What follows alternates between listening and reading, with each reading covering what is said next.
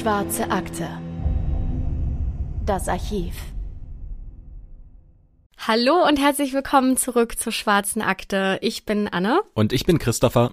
Und wir haben heute zum ersten Mal eine Frau im Fokus unserer Geschichte.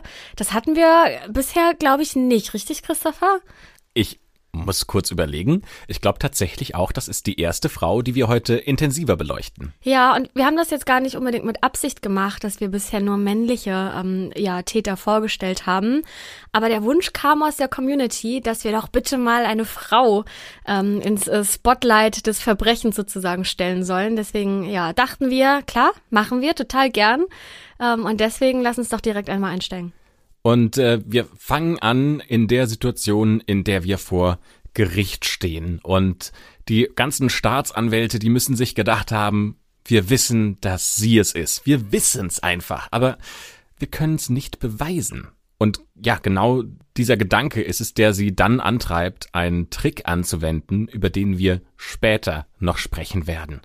Der Fall, über den wir heute reden, handelt von Sabrina und Robert Limone. Denn am 17. August 2014 wird Robert Limone umgebracht und die Anwälte sind sich sicher, dass seine Frau dahinter steckt. Im November 2014 nimmt die Polizei dann Sabrina Limone fest, aber sie müssen sie wieder freilassen, weil sie nicht genügend Beweise haben, um sie anklagen zu können. Aber mit dieser Niederlage geben sich die Anwälte nicht zufrieden und naja, dann haben sie einen Trick ausgepackt, über den wir wie gesagt noch sprechen werden. Wir wollen aber zuerst über das Leben von Sabrina und Robert Limone sprechen. Sabrina ist 34 Jahre alt und Robert 38 und dieser Fall hat genauso vor sechs Jahren stattgefunden. Mittlerweile sind die beiden seit 14 Jahren verheiratet. Also Sabrina war gerade mal erst 20 Jahre alt, als die beiden geheiratet haben. Und Sabrina sagt selbst, dass Robert ihr bester Freund ist und dass er der beste Mann ist, den sie sich nur vorstellen kann. Und gemeinsam mit ihm hat sie zwei Kinder. Einmal Robbie, der zu diesem Zeitpunkt elf Jahre alt ist, und Liana, die sieben Jahre alt ist. Ja, und zusammen wohnt die Familie an der Westküste der USA in einer mittelgroßen Stadt mit etwa 90.000 Einwohnern. Genauer gesagt in der Hesperia-Region mitten in der Mojave-Wüste. Ja, das ist ungefähr eine Stunde von LA entfernt. Und weil der Ort in der Wüste liegt, hat man hier auch im Januar gern mal so Temperaturen um die 30 Grad. Und für Sabrina ist das der schönste Ort auf der Welt und genau hier möchte sie mit ihrer Familie leben. Ja, und Leben ist, glaube ich, ähm, sehr euphemistisch ausgedrückt für das sind Partybiester. Also zumindest haben wir Bilder für euch, die haben wir auch in der Beschreibung verlinkt. Da sieht man sowohl Sabrina als auch ihren Mann Robert bei ja, einer Party auf einem Boot, würde ich sagen. Genau, und sie hat auch ein äh, kleines Getränk in der Hand. Diesen klassischen roten Partybecher. Richtig, genau, an dem wahrscheinlich nicht nur Wasser zu finden ist. Ähm, aber auf jeden Fall sehen die beiden so aus, als hätten sie Spaß, ne, als würden sie sich gut verstehen, als wären sie ein gutes Team. Ähm, also es sehen, ja, es sieht aus wie, wie, keine Ahnung, normale Urlaubsparty-Bilder von einem glücklichen Ehepaar, oder? Genau, also die beiden haben wahrscheinlich, ähm, für die ist so Genuss und Leben sehr wichtig. Ähm, zum Beispiel hat Robert auch komplett den rechten Arm durchtätowiert, ähm, oder den Oberarm zumindest mit so einem Tribal. Ähm, wir haben jetzt zwei Bilder, auf denen wir sie ähm, sehen können. Äh, die sind beide auf einem Boot, also die gehen wahrscheinlich gerne raus aufs Wasser. Verstehe ich auch, wenn es da wirklich so warm ist das ganze Jahr über. Und ähm, zumindest scheinen sie eine Ahnung davon zu haben, wie sie sich ihre Zeit vertreiben können. Ja, und Robert, der liebt die Natur und verbringt auch so viel Zeit wie möglich am Fluss und an den Seen. Und wenn man aus der Stadt rausfährt, dann kommt man auch relativ schnell an den Silverwood Lake und ähm, ja an ein großes Waldgebiet. Also perfekt wie jemand für Robert, der super gerne viel Zeit draußen verbringt. Und seine Schwester sagt auch, dass er der netteste und offenste Mensch ist, der ihr je begegnet ist. Und auch sein Job passt ähm, sehr gut zu ihrer Beschreibung, denn Robert arbeitet als Notfallsanitäter bei einem Zugunternehmen. Und Sabrina, die kann jede Person mit ihrem Charme verzaubern. Also sie schafft es immer irgendwie, jedem ein Lächeln aufs Gesicht zu zaubern. Nach dem, was wir bisher gehört haben, gibt es eigentlich nur ein Wort, um das richtig beschreiben zu können, nämlich Bilderbuchfamilie. Ich glaube, das kann man mal so stehen lassen. Und obwohl Robert und Sabrina persönlich sehr glücklich miteinander sind, wird ihnen 2008, also nach acht Jahren Ehe, ein bisschen langweilig. Die Ehe von Sabrina und Robert Lemon, die braucht irgendwie einen neuen Schwung und ähm, ja, sie wollen, dass sich ihre Beziehung wieder nach mehr Abenteuer anfühlt und äh, ja, sie wieder dieses Kribbeln spüren. Und deswegen setzen sich die beiden zusammen und überlegen, wie sie ihre Ehe neu gestalten können und werden sich auch relativ schnell einig, dass sie mal was Neues probieren wollen. Und das erzählt Sabrina in ihrer Aussage vor Gericht, nämlich, dass sie ihre Ehe öffnen wollen und ihre von außen betrachtete normale, stabile und fast schon konservative Ehe gegen ein Swingerleben eintauschen möchten. Oder, um es mit Sabrinas Worten zu sagen, wir haben die Dynamik in unserem heiligen Versprechen geändert. Und da hört man vielleicht auch schon raus, wenn sie sagt heiliges Versprechen, dass sie einen sehr starken Bezug auch zu Kirche, zu Glauben haben. Also für sie ist die Ehe schon so dieses heilige Sakrileg. Ja, und diese Idee vom Swingerleben, die passt auch eigentlich ganz gut zu dem Leben, das die beiden führen, denn da spielt viel Alkohol und viele Partys eine Rolle. Und Sabrina erzählt auch vor Gericht, dass sie manchmal noch verkatert die Kinder für die Schule fertig gemacht hat. Der Vorschlag, die Ehe zu öffnen, kommt übrigens ursprünglich von Robert und Sabrina willigt nur ein, um ihn glücklich zu machen, denn eigentlich ist sie damit gar nicht so zufrieden. Aber was bedeutet das denn jetzt eigentlich konkret? Also ganz konkret bedeutet das, dass Sabrina und Robert Swingerclubs besuchen und jeweils mit anderen Paaren in verschiedenen Konstellationen Geschlechtsverkehr haben häufig sogar genau im gleichen Raum, nur mit unterschiedlichen Partnern. Und äh, zu diesen Partnern gehört sogar die beste Freundin von Sabrina, die heißt Kelly Burnettin und äh, dazu auch ihr Ehemann Jason. Und äh, wir können natürlich, ja, wir wollen auch nicht ganz in allen Details über das sprechen, was da in den Swingerclubs passiert ist. Ähm, diese ganz intimen Infos, die gibt's ja jetzt auch nicht einfach so mal eben im Internet zum Nachlesen, aber ihr könnt euch das ungefähr vorstellen, wie es da abgegangen ist. Und in einer Aussage vor Gericht, da sagt auch Kelly, dass die Paare jeweils den Partner getauscht haben. Das, was wir gerade gesagt haben, dann hatten sie im gleichen Raum Sex. Und ähm, was dann passiert ist, ist, dass Kelly und Robert sich auch außerhalb dieser Clubs getroffen haben und eine Affäre neben ihren Ehen hatten. Und das ist jetzt die eine Sache, dass Robert noch eine Affäre mit der besten Freundin von Sabrina hat. Aber eine andere Sache ist es, wie er mit diesen Treffen umgeht. Denn Robert bricht wahrscheinlich die wichtigste Regel, die man aufstellt, wenn man so seine Ehe öffnet. Er erzählt nämlich Sabrina, in welchen Punkten er mehr Spaß mit Kelly hat und äh, wie viel besser ihm der Sex mit ihr gefällt. Und ja, ist ja jetzt keine Überraschung, dass Sabrina sich deswegen gedemütigt fühlt. Und ähm, ja, deswegen wird die offene Ehe für die beiden, beziehungsweise eher für sie, immer mehr zu einer Qual statt zu einem Abenteuer. Und äh, die Familie von Sabrina sagt, dass sie zu dieser Zeit häufig verzweifelt gewesen ist und sie hat sich alleine gefühlt. Und ähm, ja, statt emotional für seine Frau da zu sein und sie zu unterstützen, sorgt Robert jetzt mit seinem Verhalten eher dazu, dass seine Frau sich manchmal minderwertig fühlt. Vor Gericht sagt Sabrina, dass sie diese Situation jetzt rückblickend stärker beeinträchtigt hat, als sie das vielleicht in diesem Moment empfunden hat. Und ähm, ich habe mir das angeschaut, während sie das sagt, da wirkt sie auch sehr emotionslos, muss man sagen. Also so, als ob sie da einen Teil von diesen Erfahrungen wegblocken möchte. Natürlich will dann Sabrina, dass die offene Ehe ein Ende findet und sie beide wieder ihr normales und ja, wahrscheinlich auch ein bisschen langweiliges Eheleben führen. Aber das wäre zumindest Sabrina lieber, als zu wissen, dass ihr Mann Sex mit einer anderen Frau hat und ihr dann auch noch erzählt, wie gut er das findet. Und das soll halt so der ständige Kampf in ihrer Ehe gewesen sein, ob sie jetzt in einer offenen Ehe leben wollen oder ob sie wieder zurück in ihr konservatives Leben wollen. Und da haben sie drüber gestritten. Da die beiden Kinder tagsüber natürlich in der Schule sind und Sabrina wieder das Gefühl haben möchte, gebraucht zu werden und ja, ihrem Leben etwas Sinnvolles äh, zu geben und auch was Sinnvolles mit ihrer Zeit anzufangen, nimmt sie einen Teilzeitjob bei einer großen Supermarktkette an. Seit der Geburt der Kinder hat sie sich um den Haushalt gekümmert und will jetzt endlich wieder arbeiten und eigenes Geld verdienen. Und mit diesem Job kann sie sich zumindest ein bisschen Ablenkung von ihrem privaten Stress ähm, verschaffen und bekommt so auch noch ein bisschen Geld, über das sie ganz alleine bestimmen kann. Und eines Tages spaziert im Jahr 2013 ein junger Feuerwehrmann in den Supermarkt. Jonathan Hearn. Er kommt aus einer christlichen Familie, ist sehr gebildet und äh, ihm sind diese christlichen Werte super wichtig, weil er von seinen Eltern sehr religiös erzogen wurde. Beim ersten Aufeinandertreffen von Sabrina und Jonathan verabschieden sich die beiden noch voneinander, ohne zu wissen, ob sie sich nochmal wiedersehen werden. Aber nach und nach kommt Jonathan öfter in den Supermarkt und irgendwann tauschen die beiden auch Kontaktdaten aus. Ja, und von da an schreiben sie sich regelmäßig. Wir haben euch auch zwei Bilder von Jonathan in äh, die Beschreibung gepackt, also die Links dazu. Ähm, die könnt ihr euch auch gerne anschauen. Und mir fällt eine Sache bei diesen Bildern besonders auf, Welche? nämlich der ist mit Herz und Seele Feuerwehrmann. ja, stimmt. Also das eine ist in einer Feuerwehrmann-Montur, offensichtlich gerade nach einem Einsatz, also alles verrußt. Ähm, er sieht auch ein bisschen verschwitzt aus Mhm. und ähm, er lächelt in die Kamera. Und das andere ist vor einem Feuerwehrtruck, ähm, wo er mit, ich würde schon sagen, einem, einem gewissen Stolz Ja, vor auf diesem jeden Truck Fall. steht. Ja, der, ich glaube, äh, er ist sehr stolz auf das, was er da tut.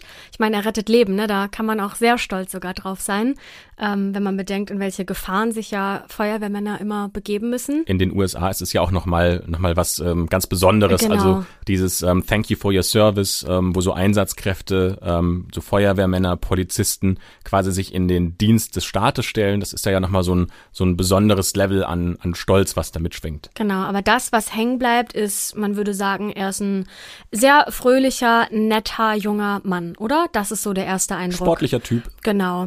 Und Jonathan ist erst 22 und damit über zwölf Jahre jünger als Sabrina.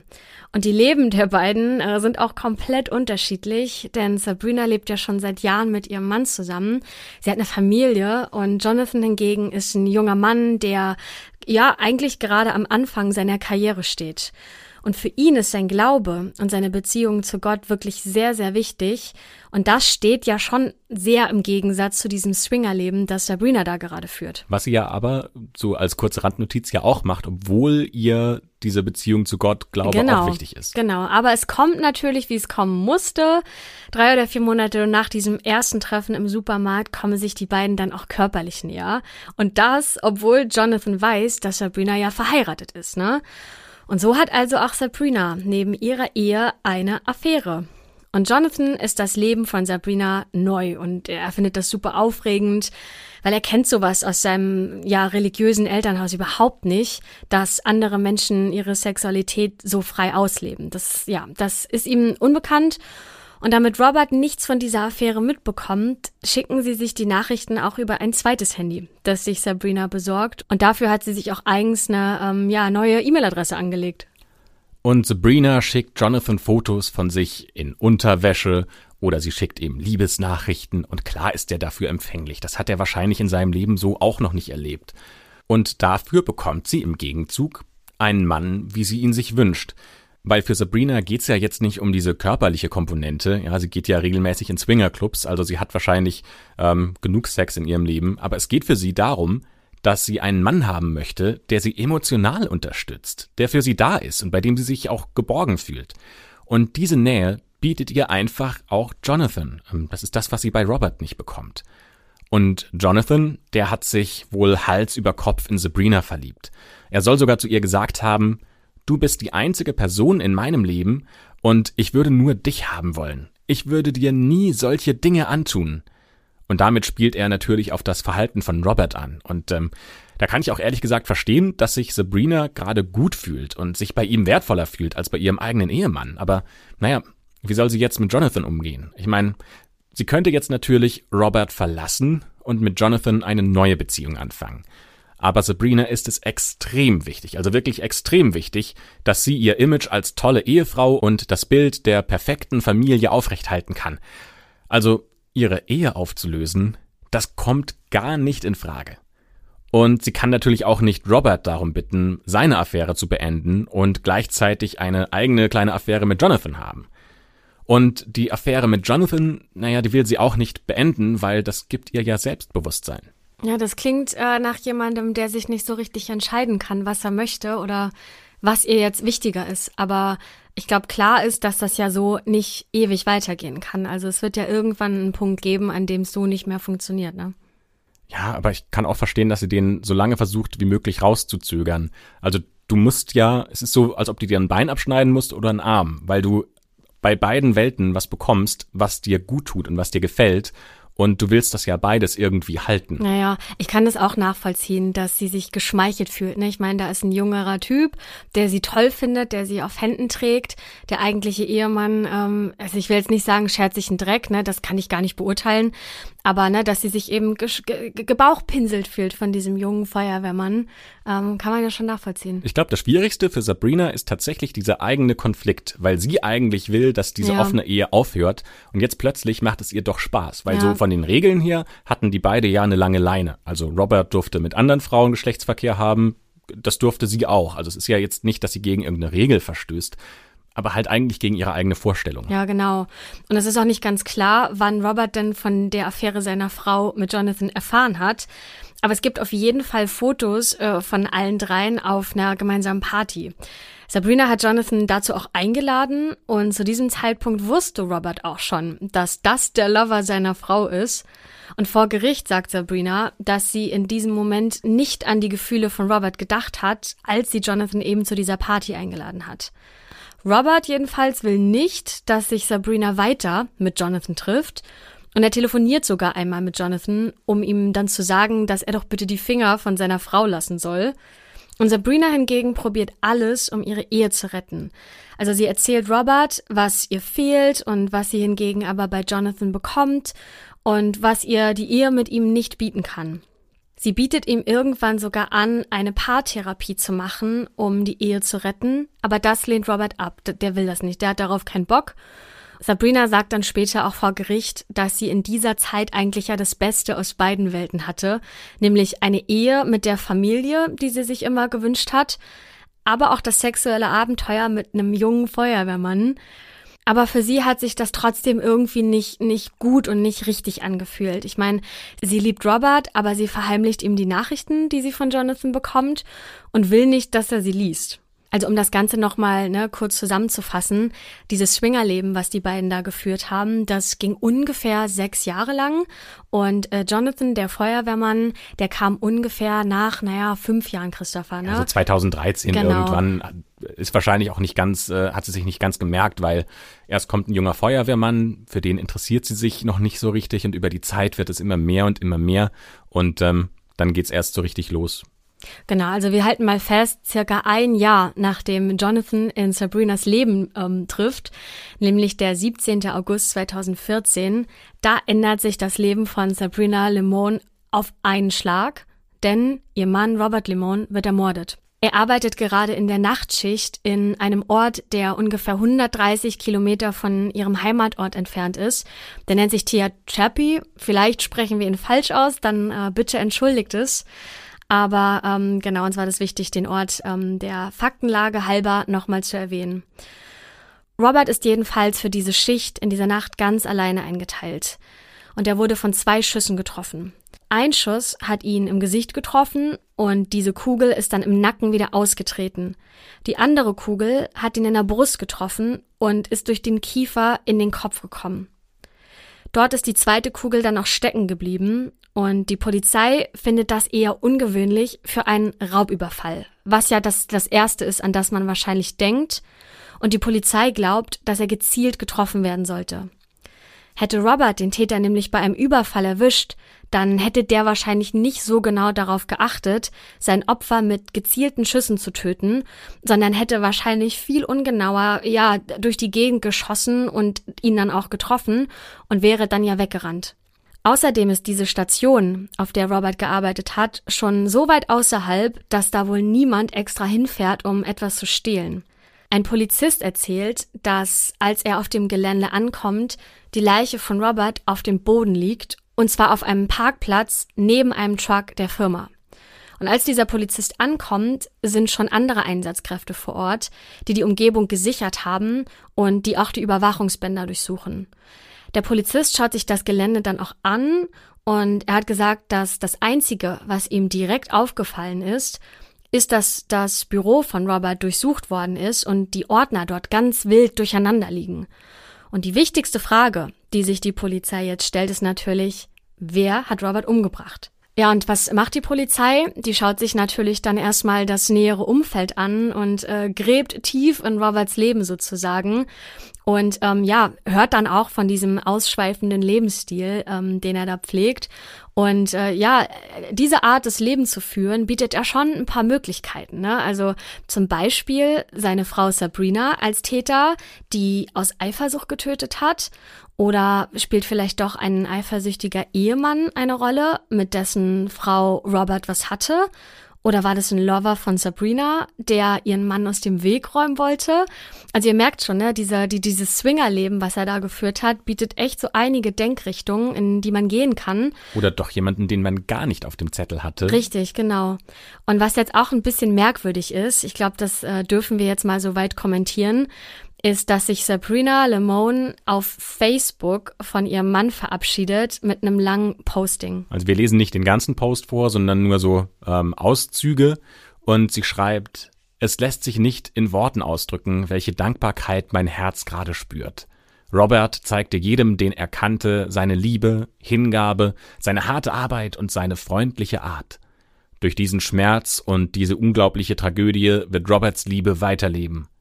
Gott hat uns mit Rob ein Geschenk gemacht, und er hat uns mehr Liebe geschenkt, als andere jemals fühlen oder erfahren werden. Ich werde dafür sorgen, dass Robs Liebe nie verschwindet oder verblasst. Ich werde sie bei mir tragen und unsere Kinder jeden Tag daran erinnern. Also ich muss sagen, der erste Satz, ne, wo sie davon spricht, dass sie eine tiefe Dankbarkeit verspürt. Also ich finde das ein bisschen fehl am Platz, oder? Ich glaube, die verspürt sie eher Leuten gegenüber, die ihr dabei geholfen haben, diesen Tod zu verarbeiten. Ja, okay, gut. Ja, verstehe ich, aber ich finde, es ist trotzdem ein bisschen ähm, unglücklich ausgewählt, oder? Ich meine, dein Mann wurde ermordet. Und dann schreibst du sowas auf Facebook. Jeder geht anders mit seiner Trauer um. Das möchte ich ne gar nicht, möchte ich gar nicht bewerten. Aber als ich den Text gelesen habe, da dachte ich so, naja, ich würde es nicht posten. Das war ja 2014. Vielleicht war da Facebook noch äh, in der Nutzung anders. Aber das wäre jetzt was für mich, wo ich sage, so, boah, muss man jetzt irgendwie so, oh, äh, große Trauer, vielen Dank an alle auf Facebook ja. teilen. Das ist irgendwie so, ist für mich das falsche Medium. Irgendwie ein bisschen, ja, weiß ich nicht, finde find ich, finde ich nicht geschmacklos. Ähm, aber zumindest ähm, hätte ich das vielleicht ein bisschen persönlicher anderen Leuten gerne auch gesagt. Naja, wie dem auch sei, im ersten Moment klingt das wie eine trauernde Ehefrau, die tatsächlich so der Tod ihres Mannes bewegt. Und ich meine, ihr Leben ändert sich ja durch den Tod ihres Mannes auch radikal. Also sie hat jetzt zwei Kinder, um die sie sich alleine kümmern muss. Ähm, alles noch, während sie den Tod von Rob verarbeitet und äh, ja auch darüber nachdenken muss, wie sie jetzt genügend Geld in der Zukunft verdienen kann, um die Familie über die Runden zu bringen. Da wird ja der Job im Supermarkt vielleicht auch nicht mehr reichen. Und die Polizei wie gesagt, die sucht ja auch äh, noch, was am Tatort passiert ist. Die sucht nach Beweisen ähm, oder irgendwelchen Hinweisen, die dabei helfen können, den Täter zu fassen. Aber das Einzige, was so wirklich weiterhilft, sind die Bilder einer Überwachungskamera, die eine Person zeigen, die über das Gelände läuft, auf dem Robert gerade arbeitet. Ja, wir haben das Bild natürlich verlinkt und ich muss gestehen, dass ich darauf eigentlich gar nichts erkenne. Das ist echt manchmal, ich frage mich, warum Überwachungskameras so häufig so eine schlechte Qualität bieten. Also du musst doch irgendwo, ja gut, vielleicht 2014 nicht, aber eine Kamera, die ein scharfes Bild aufnimmt, dass man, ja, dass man dann auch wieder verwerten kann, weil so sind das halt echt nur schwammige Pixel, auf denen man die Mülltonnen im Vordergrund gut erkennen kann und dann im Hintergrund ist es so ein ähm, gebogener Weg, würde ich sagen, eine große Straße. Auf der linken Seite sieht es so ein bisschen nach Garage, Abstellplatz aus.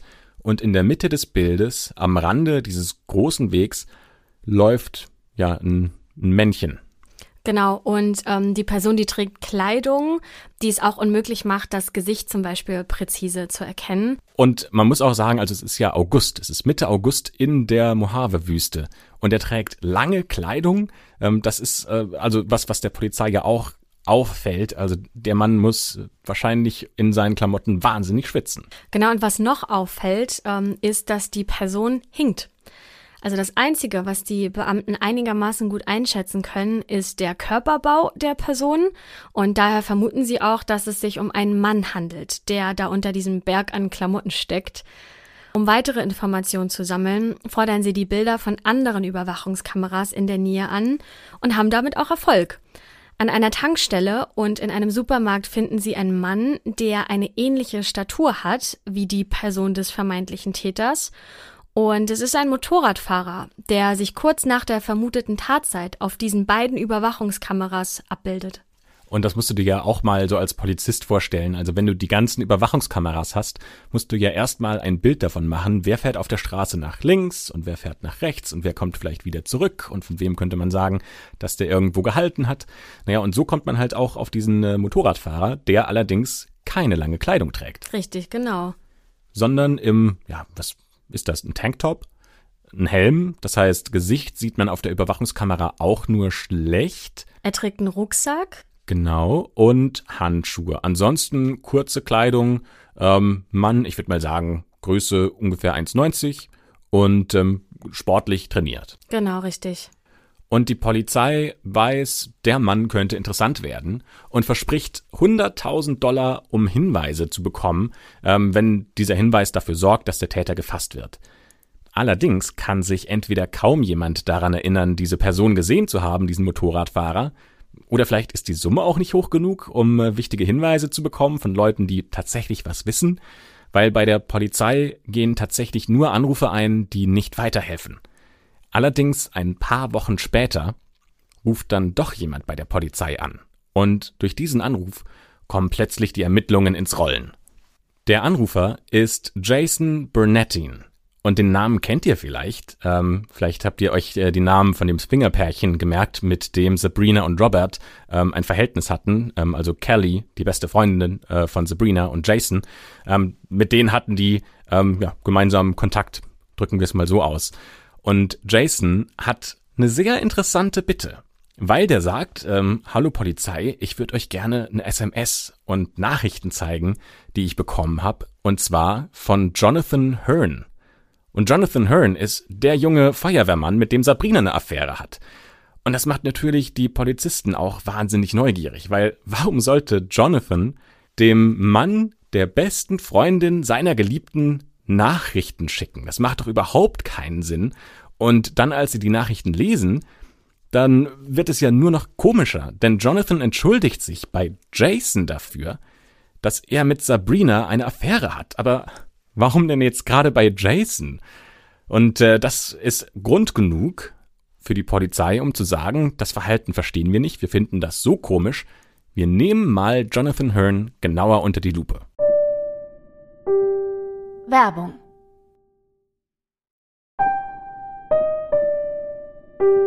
Werbung Ende ja, aber bevor Sie das tun, sprechen Sie nochmal mit Sabrina und befragen sie über die Ehe und wie gut das Verhältnis zwischen ihr und Robert denn tatsächlich gewesen sei. Sowohl bei der Polizei als auch vor Gericht sagt Sabrina, dass sie ihren Mann über alles geliebt hat und auch Freunde und Familie der beiden sagen, dass die Beziehung wirklich sehr harmonisch war und sie schon glücklich gewirkt haben. Aber die Polizei möchte auch wissen, ob in der Ehe einer von den beiden Partnern fremdgegangen ist. Sabrina hingegen verneint das, denn sie sagt, wir hatten eine tolle Ehe. Das ist, wie wir wissen, gelogen, ne? Also zumindest der Punkt mit der Affäre. Aber sie weiß ja noch gar nicht, dass die Polizei von der Affäre weiß. Weil sie weiß ja nicht, dass Jason zur Polizei gegangen ist. Das heißt, für sie ist das so, Polizei kommt zu ihr und äh, stellt ihr Fragen und sie denkt, sie kann doch alles überdecken. Okay, dann ist ja die Frage, will sie mit dieser falschen Aussage die Ermittlungsarbeit der Polizei verlangsamen oder auf eine falsche Spur bringen? Weil wenn sie nichts zu verbergen hat, dann könnte sie ja einfach von dieser Swinger-Nummer erzählen oder von den Affären ähm, berichten oder ne, von der Liebe konkret zu Jonathan. Denn genau, wie du schon sagst, die Polizei weiß zu diesem Zeitpunkt nämlich bereits davon, was sie nicht weiß. So, genau. Sie hat keine Ahnung, dass die Polizei schon bestens informiert ist, zumindest in den groben Grundzügen. Und Sabrina geht ja auch davon aus, dass die Polizei auch nichts von Jonathan weiß. Ähm, aber das hat ja Jason auch schon erzählt, dass es da diesen Typen gibt, der die Nachrichten geschickt hat. Und ähm, die Polizei sagt später, dass äh, sie glauben, Sabrina hat gelogen, weil sie nach Roberts Tod seinen Ruf nicht ruinieren wollte. Und es war ihr einfach zu wichtig, dieses Bild der glücklichen Bilderbuchfamilie nach außen wirken zu lassen. Außerdem wissen ja auch ihre Kinder gar nichts von der ganzen Situation. Die wissen ja weder, dass ihre Mutter eine Affäre mit Jonathan hat, noch wissen sie, dass ihre Eltern sich dazu entschlossen haben, eine offene Ehe zu führen. Und äh, vielleicht stellt sich Sabrina vor, wie ihre Kinder in der Schule gehänselt werden, wenn das Ganze rauskommt und wie sie gemobbt werden und das will sie einfach verhindern. Und ihre Kinder machen ja auch gerade eine schwere Phase durch. Ihr Vater ist gestorben und vielleicht denkt sie, dass sie ihnen so ein Fakt und so Dinge, die jahrelang ja passiert sind und die sie jetzt auch neu erfahren würden, ähm, dass sie das ihren Kindern auch nicht zumuten möchte im Moment. Und die Polizei durchsucht natürlich auch das Haus von Sabrina und ähm, sie gucken, ob sich da Auffälligkeiten finden lassen. Und nach einer Weile, da fällt ihnen ein Handy auf. Ein Handy, auf dem über 7000 Nachrichten und Anrufe mit nur einer einzigen Person ausgetauscht wurden. Und vielleicht habt ihr es euch schon gedacht, diese eine Person ist natürlich Jonathan Hearn.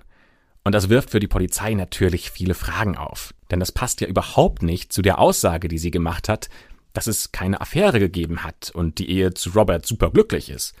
Und außerdem meidet Sabrina ab diesem Zeitpunkt jeden Kontakt zu Roberts Familie. Die dürfen nicht mal mehr die Kinder sehen. Ja, für die Polizisten sind all diese Punkte erstmal Grund genug, um Sabrina zu überwachen. Und das Gericht erlaubt der Polizei auch für 24 Stunden sämtliche Anrufe zwischen Sabrina und Jonathan aufzuzeichnen. Und in diesen 24 Stunden wird auch klar, dass Jonathan Angst hat. Denn in einem Telefonat sagt er sowas wie, da ist dein Truck und die Typen darin haben auf jeden Fall ein Auge auf dich. Und Sabrina fragt ihn dann zurück, meinst du wirklich? Und Jonathan antwortet ihr, ja, die beiden sehen genauso aus wie Cops, die um jeden Preis versuchen, nicht wie Cops auszusehen. Am Ende dieses Gesprächs fangen beide an zu beten und bitten darum, dass die Ermittlungen von Sabrina wegführen und die Polizei sie in Ruhe lassen soll und die beiden nicht mehr als Verdächtige gelten. Das Gespräch beendet Sabrina mit einem Satz, der die Beamten aber besonders stutzig werden lässt, weil sie das Telefonat mit einem Gebet beendet und zu Gott spricht. Und das zitiere ich jetzt mal. Gott, das, das ist das, was du, ich glaube, du willst wirklich, dass ich mit ihm zusammen bin. Für die Polizisten klingt das auf jeden Fall sehr verdächtig, fast schon, als ob Sabrina hier ihre Schuld eingestehen möchte, ne? Und in einem anderen Telefonat zitiert Jonathan aus der Bibel. Und beide Passagen, über die sie hier sprechen, handeln von König David und Bathseba. König David hat sich in Bathseba verliebt, die aber schon verheiratet war. Und damit David mit ihr zusammenleben kann, hat er ihren Mann in den Krieg geschickt und dort ermorden lassen. Und das ist ja schon verblüffend ähnlich, ne, zu dem Fall, den wir hier haben. Und Jonathan sagt auch noch in diesem Telefonat, dass er sich schuldig fühlt und Gott um Vergebung bittet. David ist so wie du und ich, Sabrina. Er hat viele Fehler gemacht und hat die Ehe gebrochen und dann den Ehemann getötet. Er hat dann seine Sünde verdeckt. Und das wiederum verstärkt natürlich äh, den Verdacht gegen die beiden. Aber das reicht noch nicht, um sie anzuklagen oder sie verhaften zu lassen oder sie intensiv zu verhören. Weil das ist ja erstmal so ein, ja, wie nennt man das? Also so ein, so ein Hinweis und mit viel Interpretation, genau. aber da fehlt ja noch so dieses Handfeste, wo man sagt, so das ist. Sie haben es ja nicht gesagt. Sie haben ja nicht gesagt, wir haben ihn umgebracht. Genau. Allerdings finden sie was, was ihnen sagt, naja, wir sind äh, vielleicht doch auf der richtigen Spur, als sie dann doch das Haus von Jonathan durchsuchen können. Da finden sie nämlich einen Motorradhelm und Handschuhe, die genau so aussehen wie die, die der verdächtige Motorradfahrer anhatte, den sie auf den Überwachungskameras in der Nähe von Roberts Arbeitsplatz gesehen haben. Und ab diesem Moment sind die Polizisten zu 100 Prozent überzeugt, dass sie den richtigen Mann und den Mörder von Robert Limone gefunden haben. Und ein Polizist sagt, dass sie deswegen so überzeugt sind, da Jonathan Hearn ein Motorrad besitzt, das ähnlich aussieht wie das, das zur Zeit des Mordes aufgenommen wurde, weil er eine Beziehung mit Sabrina Limone hat und auch weil er Waffen mit dem gleichen Kaliber besitzt wie die Mordwaffe. Das heißt, wir haben jetzt einige Hinweise darauf, die darauf hindeuten, dass Jonathan den Mord begangen haben kann, und man hat ein Motiv. Denn wenn er den Mann von Sabrina aus dem Weg räumt, dann kann er ja ein Leben mit ihr beginnen, und gleichzeitig muss sich Sabrina nicht als Fremdgeherin oder Ehebrecherin outen, weil wir haben ja schon gesagt, dieses Bild nach außen ist für sie enorm wichtig. Außerdem könnte sie ihm ja dabei helfen, die ganze richtige Gelegenheit abzuwarten. Die kennt doch den Arbeitsplan und die ganzen Gewohnheiten von Robert und ähm, sie weiß ungefähr, wie das Gelände aussieht und wann man ihn da erwischen könnte. Und es gibt noch einen Punkt, der den Polizisten auffällt. Sabrina Limone hat von der Firma, bei der Robert gearbeitet hat, eine große Summe Geld als Pension bekommen. Das müssen ungefähr 300.000 Dollar gewesen sein. Und das heißt für die Polizei, Jonathan kann hier nicht nur alleine gearbeitet haben. In diesem Mord muss auf jeden Fall Sabrina auch eine wichtige Rolle spielen. Die Polizisten glauben, dass die Beweise, die sie hier gefunden haben und die Theorie, die sie für sich selbst aufgestellt haben, ausreicht, um Jonathan und Sabrina zu verhaften. Drei Monate nach dem Mord, also im November 2014, werden die beiden auch festgenommen. Jonathan ist gerade im Dienst und wird direkt auf der Feuerwache abgeführt und Sabrina hat gerade ihre Kinder zur Schule gebracht und wird dort festgenommen. Der Fall landet dann bei der Staatsanwaltschaft. Und nach einem Blick in die Akten sind sich auch die Staatsanwälte sicher, dass Jonathan der gesuchte Mörder ist.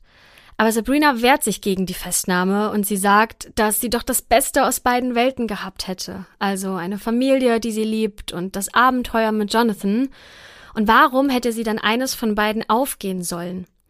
Und auch die Staatsanwaltschaft findet die Beweise nicht erdrückend genug, um Sabrina zu verurteilen. Und daher wird sie noch am gleichen Tag von der Polizei freigelassen. Das fühlt sich aber wahrscheinlich eher an wie eine Niederlage, weil die Polizei trotzdem glaubt, dass die Idee zum Mord ähm, die Idee von Sabrina war und Jonathan das halt ausgeführt hat. Ähm, sie sind sich sicher, dass Sabrina da mitgeplant haben muss, weil die Geschichte ist zu komisch. Weil der Lover von Sabrina bringt ihren Mann um und dann entschuldigt er sich beim Mann ihrer besten Freundin, also da ist irgendwas faul. Und sowohl Sabrina als auch Jonathan, die wurden über mehrere Stunden verhört. Und während Sabrina immer wieder ohne weitere Konsequenzen nach Hause geht, da wird Jonathan eine Sache immer mehr bewusst. Weil, naja, er sitzt jetzt äh, in Untersuchungshaft und er weiß, dass er wahrscheinlich für den Rest seines Lebens ins Gefängnis muss. Weil die Staatsanwaltschaft, die hat genügend Hinweise, die einen Richter zum Schluss kommen lassen könnten, dass er die Person sein muss, die den Mord begangen hat. Der hat ähnliche Kleidung wie der Mörder auf den Überwachungskameras, der hat die gleiche Waffe, mit der Robert erschossen wurde, und es wird wahrscheinlich auch nicht mehr lange dauern, bis die Polizei die Spuren auf den Patronen mit seiner Waffe abgleichen wird. Ja, und dann sind sie sich sicher, dass er die richtige Person ist, ähm, für, die für die Tat verurteilt werden muss. Also Jonathan Hearn weiß, der wird für den Rest seines Lebens, egal was er tut, im Gefängnis bleiben. So, was glaubst du, wie fühlt der sich? Also jetzt müssen wir ja verschiedene Szenarien durchgehen. Ähm, Szenario 1 ist, er ist der alleinige Mörder und Sabrina hat nichts damit zu tun. Szenario 2 ist, ähm, er ist der Mörder und Sabrina hat was damit zu tun. Also auf jeden Fall, ich glaube, das kann man so festhalten, sitzt er in einer ziemlich beschissenen Lage, um das jetzt mal so zu sagen. Ich glaube, das fasst es ganz gut zusammen. Ja, auch zu Recht. Äh, ja, auch zu Recht, genau. Aber ja, gute Frage. Ich meine, wie reagiert man? Du musst ja überlegen, er ist in diese Frau verliebt, er möchte mit ihr zusammen sein. Ähm, da, da würdest du sie ja wahrscheinlich nicht von einer, von einer Minute auf die nächste ähm, mit in die Sache hineinziehen aber irgendwie möchtest du sie ja doch bei dir haben. Also das muss auf jeden Fall ein Riesenchaos in seinem Kopf gewesen sein. Mal davon abgesehen, dass er ein Mörder ist, ne? Aber so dieses, ja, dieses, das, das, das große Thema der Liebe äh, spielt da, glaube ich, echt eine entscheidende Rolle für das, was er als nächstes tut. Die große Frage ist, wenn Sabrina tatsächlich mit Schuld ist, liebt Jonathan Sabrina so sehr, dass er für sie lügt, damit sie nicht ins Gefängnis geht? Das ist eigentlich die große Frage, die er sich stellen muss. Und äh, du hast es gerade schon angeteased. Er hat äh, ja eine, eine Entscheidung getroffen, die Folgen hat. Also Jonathan wusste ja, dass er unter normalen Umständen überhaupt gar keine Chance hat, da wieder lebend aus dem Gefängnis zu kommen. Es sei denn, er nutzt seine einzige Chance und das ist ein vollständiges Geständnis abzulegen. Und das weiß natürlich auch die Staatsanwaltschaft. Und sie bietet Jonathan einen Deal an, der die Aufklärung des Mordes an Robert Lemon beschleunigen soll. Das heißt, wenn er nicht nur ein Geständnis ablegt, sondern auch als Kronzeuge im Prozess gegen Sabrina aussagt, dann muss er nicht lebenslang ins Gefängnis, sondern seine Strafe wird auf 25 Jahre reduziert. Das ist äh, der Deal, das ist jetzt die Situation. Was macht Jonathan? Er willigt ein und er sagt gegen Sabrina aus. Er gibt ihr die Schuld für das Verbrechen und dass es ihre Idee gewesen wäre und sie ihn angestiftet hat, den Mord an Robert zu begehen.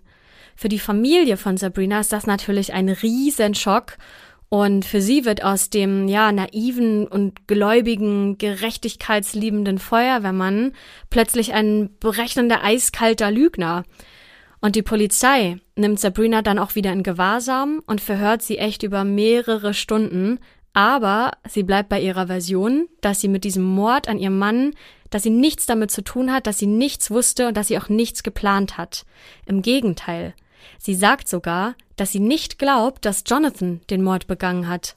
Sie sagt, ich kann mir beim besten Willen nicht vorstellen, dass er das gemacht hat. Auf keinen Fall wäre er dazu in der Lage. Die Polizei konfrontiert Sabrina sogar mit seinem Geständnis und ähm, dass er gesagt hat, dass sie der eigentliche Kopf hinter diesem Plan wäre. Aber Sabrina streitet es ab, nach wie vor. Ja, in äh, einem dieser stundenlangen Verhöre ähm, sagt ein Polizist zu Sabrina auch, dass Robert ihretwegen gestorben wäre und dass sie doch jetzt bitte keinen Fehler machen soll, weil dafür wird sie den Rest ihres Lebens hinter Gittern verbringen.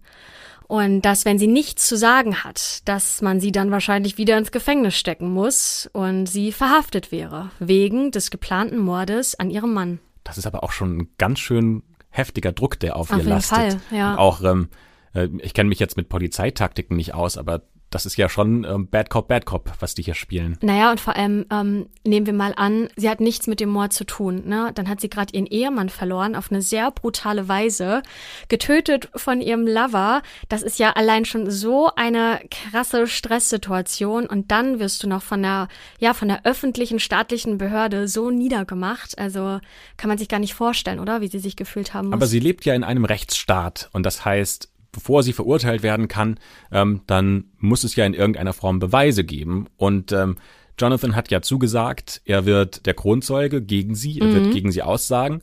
Und ähm, drei Jahre nach dem Mord im September 2017 beginnt dann auch tatsächlich der Prozess für Sabrina Limone. Und ähm, genauso wie es Jonathan versprochen hat, ist er der Kronzeuge und das, was die Jury und äh, in dem Moment auch die Öffentlichkeit dazu hören bekommt, das klingt wie aus einem Kinofilm. Denn die Art, wie Jonathan und Sabrina Robert umbringen wollten, das wechselt häufig. Also Jonathan sagt, dass sie zuerst überlegt haben, zum Beispiel, wie können wir einen Unfall konstruieren, in dem Robert stirbt. Das war ihnen aber ein bisschen zu unsicher und äh, haben deswegen überlegt, äh, wie sie zum Beispiel ein Feuer legen können. Da ist ja Jonathan Experte für, der weiß genau, wie Feuer funktioniert, der kennt sich damit aus, wie man es schwierig macht, äh, das zu löschen, äh, wie genau man es legen muss, damit jemand zum Beispiel keinen Sauerstoff mehr bekommt und so weiter. Aber diese Methoden, die waren ihnen zu unsicher und äh, deswegen sind sie schnell auf eine andere Idee gekommen. Und zwar Robert zu vergiften. Die Idee ist ziemlich einfach.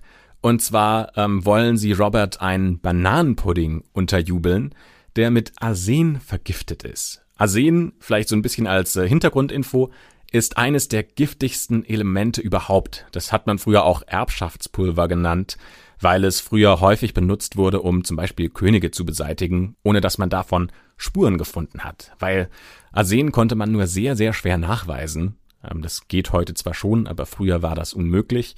Ähm, und äh, Arsen ist ein, qualvoller Tod. Also meistens äh, dauert das Stunden, wenn nicht sogar Tage, Übelkeit, Krämpfe, innere Blutungen. Also ähm, ja, es ist kein, kein schöner Tod, den man da sterben würde.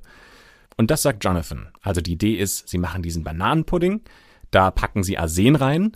Das äh, merkt man nämlich auch nicht, das ist nämlich geruchs- und äh, geschmacklos. Und ähm, dann vergiften wir damit Robert. Und diese Geschichte, die passt zu den Beweisen, die die Polizei in Jonathans Wohnung gefunden hat. Da haben sie nämlich mehrere Verpackungen mit Arsen im Müll gefunden. Und Jonathan sagt, dass ähm, er sich nicht sicher war, wie viel Arsen braucht man denn eigentlich, bis man einen Menschen getötet hat. Und äh, deswegen musste er halt vorher experimentieren und hat dafür einen Nachbarshund ähm, benutzt.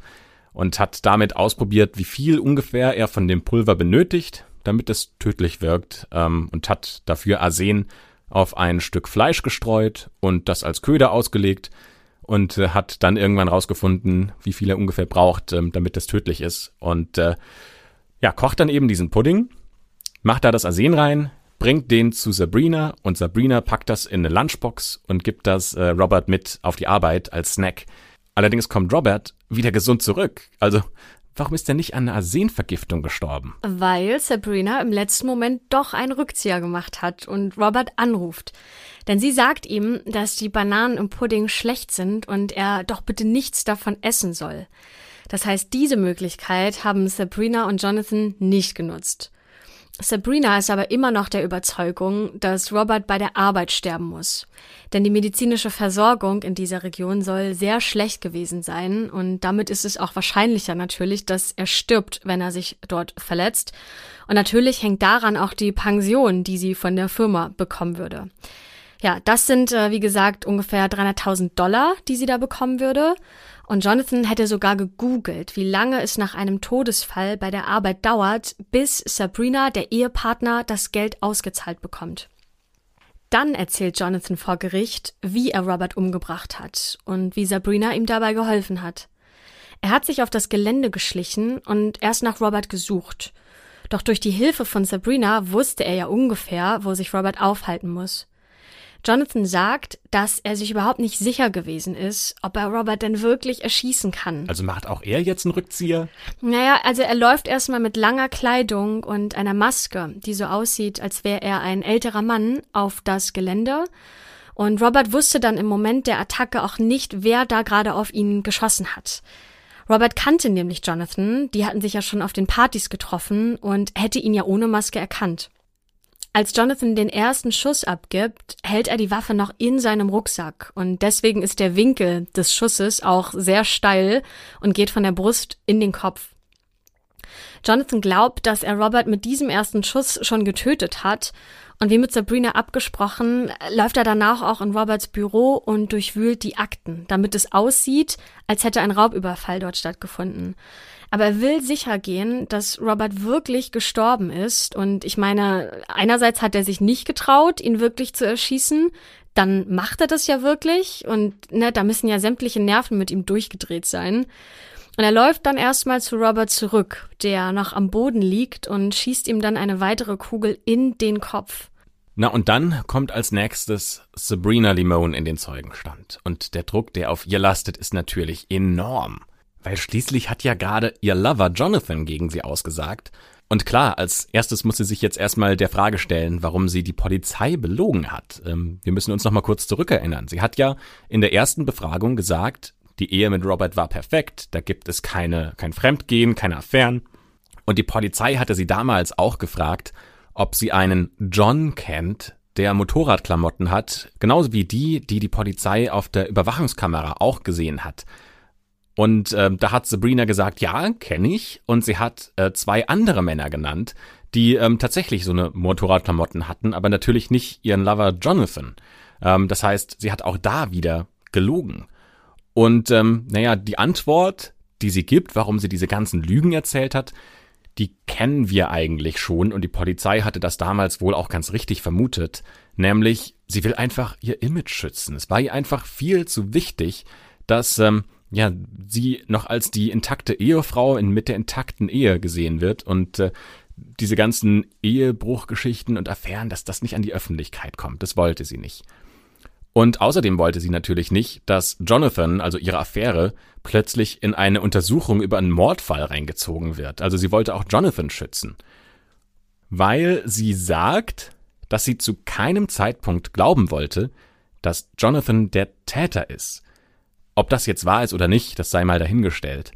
Und ähm, das heißt, obwohl schon Jonathan gegen Sabrina ausgesagt hat und ja auch drei Jahre Ermittlungszeit von Zeitpunkt des Mordes bis zum Verfahren ins Land gegangen sind, sagt Sabrina nach wie vor, dass sie davon überzeugt ist, dass sie nichts mit diesem Mordfall zu tun hat ähm, und sie auch total überrascht war, dass Jonathan der Mörder sein soll und sie versucht, alle im Gerichtssaal davon zu überzeugen, dass sie unschuldig ist. Na, was würden wir an Sabrinas Stelle machen? Also, pff, das ist ja echt eine erdrückende Situation. Ja, also ich sag mal so, ne, ich kann das nachvollziehen, dass sie das Image der Familie aufrechterhalten möchte, gerade weil dann noch Kids im Spiel sind, ne, ähm, und man da ja nicht alles was da teilweise schiefgelaufen ist in der Ehe, dann in der Öffentlichkeit breitreten möchte. Aber die Frau sitzt als Angeklagte vor Gericht. Also spätestens jetzt packe ich doch alles auf den Tisch, nämlich die Wahrheit und sag doch, wie es ist, oder? Also ich meine, war ihr gar nicht bewusst, was da auf sie zukommen kann. Da sitzt ihr Lover, der sagt, hey, äh, sie hat den Mord mitgeplant an ihrem eigenen Ehemann. Also spätestens da musst du doch alles offen und ehrlich sagen äh, wollen, oder? Also wenn du unschuldig bist, ich glaub, natürlich. Ja, das ist so ein bisschen wie so ein Münzwurf weil sie sagt, naja, also entweder ihr habt Beweise, die gut genug sind, um mich zu überführen, dann werde ich wahrscheinlich die Höchststrafe bekommen. Mhm. Wenn ihr sie nicht habt, bin ich wieder frei. Wenn ich aussage, kriege ich irgendwas in der Mitte. Also vielleicht ist das so die Strategie, dass sie sagt, ich habe noch die Hoffnung darauf, dass ich nicht ins Gefängnis muss, dass ich keine Strafe bekomme. Und das ist die Hoffnung in ihr, ähm, die ihr sagt, ich belasse es dabei und ich bleibe bei meiner Aussage. Das ist doch Wahnsinn, oder? Ich meine, ihr Mann wurde umgebracht. Das ist ein Mordfall. Du wirst beschuldigt. Ich kann mir fast, also ich kann mir nicht vorstellen, dass sie echt noch Hoffnung gehabt hat, dass sie da wieder gut aus der ganzen Sache rauskommt. Ihr Anwalt versucht auch noch eine andere Strategie. Der versucht sie nämlich so darzustellen, als wäre sie ja möglicherweise nicht so ganz zurechnungsfähig, weil Sabrina ist früh aus der Schule gegangen, das heißt, sie hat nicht die beste Bildung, ähm, sie würde unter dem Aufmerksamkeitsdefizitsyndrom leiden und sie wäre halt nicht so gut darin, die richtigen Worte für ihre Gedanken zu finden. Ähm, aber trotzdem findet er es wichtig, dass sie aussagt, weil ihr Anwalt besteht nämlich auch darauf, dass sie unschuldig ist. Und wem will man jetzt mehr Glauben schenken? Einer unschuldigen Frau, deren Mann gnadenlos ermordet wurde, oder dem gewaltigen, skrupellosen Mörder, Jonathan, der nach Meinung des Anwalts bestimmt auch noch psychische Probleme hat und äh, vielleicht auch skrupellos lügt, einfach nur um weniger Zeit im Gefängnis verbringen zu müssen. Aber damit ist der Anwalt und natürlich auch Sabrina, das sind die einzigen Menschen im Raum, die diese Meinung vertreten. Sogar Kelly, das ist die beste Freundin von Sabrina, sogar die sagt aus, dass Sabrina den Auftrag an Jonathan gegeben haben muss, Robert zu ermorden. Tja, und äh, zwischen den beiden Seiten muss sich die Jury jetzt entscheiden. Also die hören diese beiden Geschichten, all das, was jetzt Jonathan erzählt hat, mit äh, wie sie das geplant haben, mit dem Ersehen, dem Vergiften und dem tatsächlichen Mord und der Geschichte, der Variante von Ich bin unschuldig von Sabrina. Und das Ding ist, im schlimmsten Fall könnte Sabrina sogar zu einer höheren Haftstrafe als Jonathan verurteilt werden und zwischen 25 Jahren und lebenslang ins Gefängnis müssen. Ähm, denn sie ist quasi eine Mittäterin, denn sie hat ja quasi den Mord mitgeplant und wer mitplant, wird so bestraft wie ein Täter. Und sie hat ja keinen Deal bei der Staatsanwaltschaft angenommen, so wie das Jonathan gemacht hat. Deswegen kann sie härter bestraft werden. Bevor die Jury ihre Meinung und das Urteil verkündet, ermahnt der Richter noch alle Anwesenden, dass sie jetzt bitte ruhig bleiben müssen, sobald das Urteil gesprochen wurde. Ein Sprecher der Jury sagt, wir, die Jury befinden die Angeklagte Sabrina Lemone schuldig des Verbrechens, dem Mord an Robert Lemone, ein Mord ersten Grades. Das Verbrechen wurde absichtlich und mit Vorsatz begangen. Ja, das heißt, dass Sabrina zu 25 Jahren ohne Bewährung verurteilt wird. Ihre Kinder schreiben noch Briefe an den Richter und bitten darum, dass ihre Mutter doch bitte mit einer Bewährungsstrafe wieder aus dem Gefängnis kommen soll. Sabrinas Sohn schreibt, meine Mutter ist einer der besten Menschen, die ich kenne. Sie liebt Gott. Sie hat meinen Dad geliebt und wir machen alles zusammen. Ich brauche meine Mutter in meinem Leben. Ich würde alles dafür tun, dass sie wieder nach Hause kommt. Sabrinas Kinder wachsen zurzeit bei ihrer Schwester auf und Sabrina selbst versucht nach wie vor mit ihrem Anwalt aus dem Gefängnis zu kommen und das Verfahren anzufechten. So, und das war die Geschichte von wie Robert Limone gestorben ist, bis zu dem Zeitpunkt, wo seine Frau Sabrina Limone dafür verurteilt wurde. Und ich für meinen Teil kann nur sagen, zu Recht. Also das ist natürlich das Schwierige als Richter oder als Jury. Du hast ja keinen anderen Hinweis und keinen anderen Beweis, außer das, was dir Jonathan Hearn zuliefert. Mhm. Und damit eigentlich nur diesen einzigen Zeugen, der ja in diesem Verfahren auch ja, in gewisser Form mit involviert ist. Also was man ja auch bedenken muss, ne, erinnere dich an die Zeit der offenen Ehe bei Sabrina und Robert. Die wurde da ja schon gedemütigt von ihrem Mann, ne? Oder hat zumindest nicht die Liebe bekommen, die sie sich erhofft hat. Und ähm, ich kann mir vorstellen, dass man das nicht so schnell vergisst. Das reicht natürlich, was heißt, das reicht nicht für einen Mord aus, ne? Um Gottes Willen. Aber also ich kann mir schon vorstellen, dass sie das sehr tief verletzt hat und dass das vielleicht mit ein ausschlaggebender Grund gewesen sein könnte, warum sie bei ihrem Lover diesen, ja, wir nennen ihn jetzt mal Auftragsmord, ähm, ne, ähm, abgegeben hat. Und also ich, ich glaube, also ich möchte mich da gar nicht so ähm, oder wir, Christopher und ich, versuchen nicht ähm, Schuldige zu finden und sie ähm, ja an den Pranger zu stellen, aber wir tauschen uns eben einfach aus und ähm, diskutieren und überlegen, was wären dann unsere Theorien. Und meine Theorie ähm, fußt schon darauf, dass sie auf jeden Fall schuldig ist. Also ich glaube, dass die beiden unter einer Decke gesteckt haben und dass sie ähm, ihrem, ihrem Freund vielleicht mit großen leuchtenden Augen ähm, diesen Auftrag gegeben hat. Vielleicht noch in Verbindung ähm, mit der Anweisung Gottes, wie Jonathan das selbst ja schon gesagt hat. Einfach weil er sehr empfänglich war für die Liebe und für Gott, oder? Auf jeden Fall so ein, so ein falsch verstandener Gottesbefehl. Und ähm, dazu kommen ja auch zum Beispiel so Dinge wie die Auswertungen der ganzen Nachrichten, die sich ähm, Sabrina und Jonathan hin und her geschickt haben. Da gab es dann auch so Sachen, in der Sabrina geschrieben hat, ähm, zum Beispiel, ich wünschte, Gott würde ihm das Leben nehmen, damit wir zusammenleben können. Also es gibt keinen direkten Beweis, dass sie es gemacht hat. Aber die Geschichte passt einfach so gut ineinander, dass es darauf hinausläuft, dass Jonathan viele Punkte sagt, die man zumindest stützen kann, wenn auch nicht beweisen. Und ich glaube, am Ende, wenn man dann als Jury in so einem Prozess steht und ein Mord verurteilt werden soll oder geurteilt werden soll und so viele Dinge sprechen dafür, dann kommst du nicht mehr drum herum, als zu sagen, wir müssen dann tatsächlich Sabrina Limone ähm, auch verurteilen. Ja, auf jeden Fall. Und äh, die Frage, die wir uns ja auch schon im äh, Vorgespräch sozusagen gestellt haben, war, warum hat die sich nicht einfach scheiden lassen? Also, ne? Die Lösung wäre so einfach. Die gewesen. Lösung wäre so einfach, ne? Wenn sie ihren Mann in Anführungsstrichen loswerden möchte, dann heißt die Antwort Scheidung. Also äh, legaler und einfacher kann sie es ja eigentlich nicht bekommen. Und das hätte ihr auf jeden Fall das Leben im Knast erspart. Und äh, sie hätte ja immer noch ihre Kinder bei sich, ne? Aber Sabrina sagt dazu, dass sie es lieber sieht, wenn Robert tot ist, als sich von ihm scheiden zu lassen. Denn wenn Robert sie verliert, dann wäre das genauso schlimm für ihn, wie zu sterben. Und am Ende sagt Jonathan, dass er im Laufe der Zeit einen Ekel für Robert entwickelt hätte, der am Ende sogar dazu geführt hat, dass er sehr respektlos mit seinem Leben umgegangen ist. Also eigentlich zeigt das Zitat ja, dass er Reue zeigt ähm, und auch wenn man sich, ähm, das ist ja in den USA mittlerweile so, dass die ganzen Gerichtsverfahren aufgezeichnet werden und ihr könnt euch tatsächlich die kompletten Verhandlungstage sowohl von Jonathan als auch von Sabrina auf YouTube anschauen.